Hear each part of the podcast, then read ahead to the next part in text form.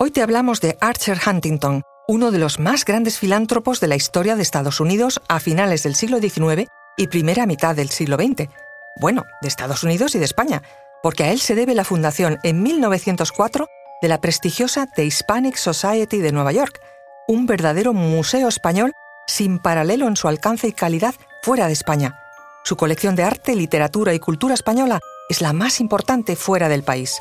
El tamaño, la profundidad y la amplitud de las colecciones de la Hispanic Society se vuelven aún más impresionantes cuando se considera que fueron reunidas en gran parte por un solo erudito y coleccionista inspirado.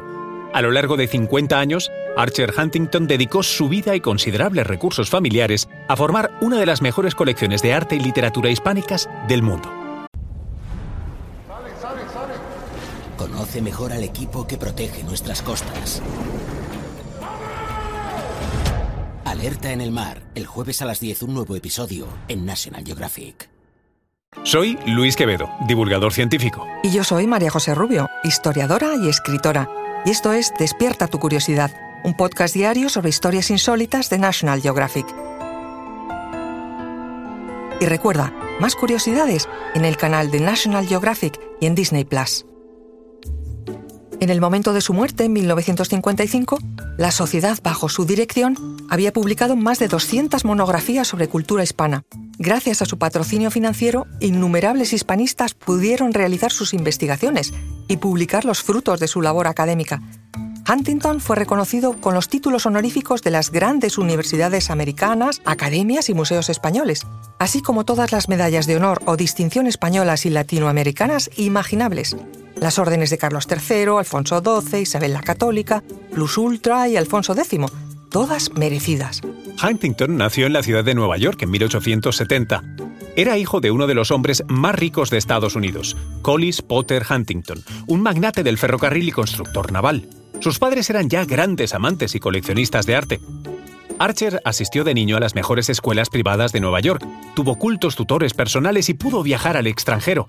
En la escuela le enseñaron griego y latín, historia y literatura inglesa y francesa.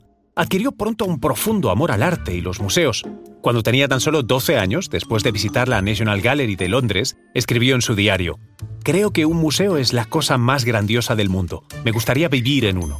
De hecho, su juego infantil favorito era crear un museo con cajas de cartón y recortes de obras de arte pegadas en sus paredes. Su primer contacto con la cultura española fue un libro comprado en Londres durante su primer viaje a Europa en 1882. Su título, Los cíngaros, una historia de los gitanos en España. Este libro encendió su pasión por lo hispano. A los 14 años decidió aprender español. A los 19 viajó por primera vez a México y allí también tomó la decisión de crear un museo propio sobre cultura española al que dedicaría su vida. Rehusó incluso la idea de suceder a su padre al frente de los negocios y tomó su propósito muy en serio, porque con 20 años ya tenía una biblioteca de libros españoles con más de 2.000 ejemplares y planificaba la construcción del museo, a pesar de las burlas de amigos y familiares que le aconsejaban no desperdiciar su tiempo en esa utopía. En 1892, con 22 años, hizo su primer viaje a España, acompañado por un académico de la Universidad de Yale. Las aventuras de este primer viaje a España fueron recogidas por Huntington en una larga sucesión de cartas a su madre. Quedó realmente impactado. Huntington iba a hacer después sucesivos viajes a España, en 1892, 96 y 98, obsesionado con la compra de libros raros y manuscritos, grandes obras de arte y piezas de arqueología. Sus primeras piezas de colección salieron del yacimiento de Itálica, cuyo suelo arqueológico él mismo arrendó para proceder a las excavaciones.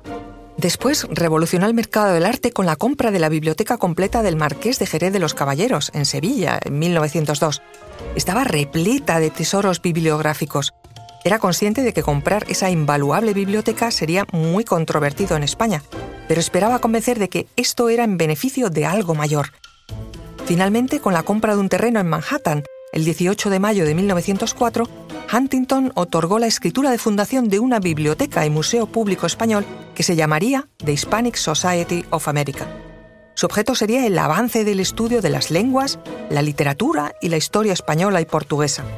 El edificio se construyó rápido, pero se dedicaron dos años más a la catalogación de las colecciones, supervisada siempre por Huntington, que continuó enriqueciendo las colecciones con importantes adquisiciones como el famoso retrato de la duquesa de Alba de Francisco de Goya, Con la inauguración formal de la Hispanic Society el 20 de enero de 1908, Huntington se afianzó como el mayor coleccionista de arte hispánico del mundo.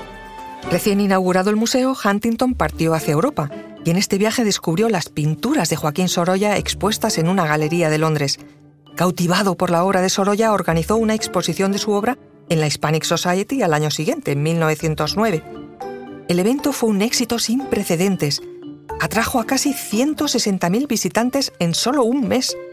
Fue la puesta de largo del Museo de Huntington, que además encargó a Sorolla una colección entera de lienzos de gran tamaño sobre tipos y personajes de las provincias de España. Esta obra, terminada en 1926, sería la consagración internacional de Sorolla. Animado por el reciente triunfo, Huntington renovó su búsqueda de libros y objetos de arte para la Hispanic Society, comprando personalmente la mayor parte de las colecciones del museo a los principales marchantes del mundo.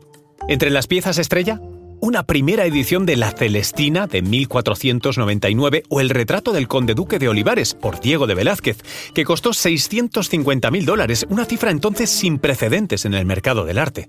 En uno de sus viajes a Madrid de 1912, visitó a los reyes Alfonso XIII y Victoria Eugenia.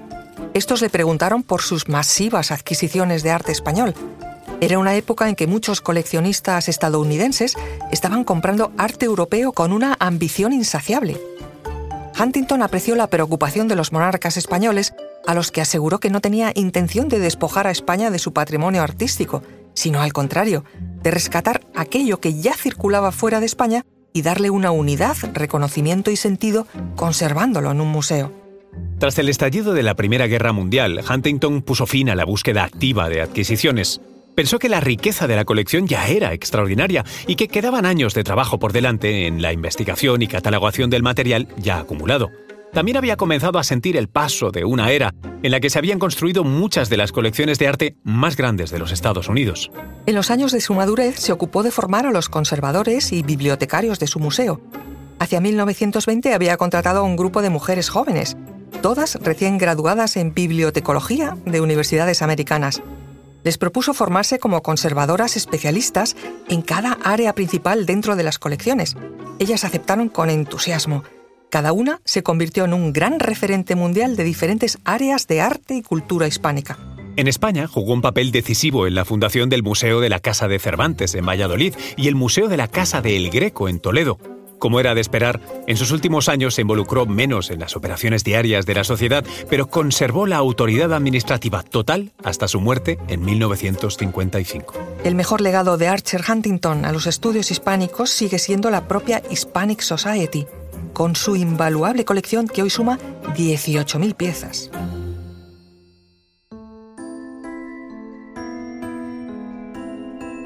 Recuerda que Despierta tu Curiosidad es un podcast diario sobre historias insólitas de National Geographic. Disfruta de más curiosidades en el canal de National Geographic y en Disney Plus. No olvides suscribirte al podcast y darle like si has disfrutado con nuestras historias.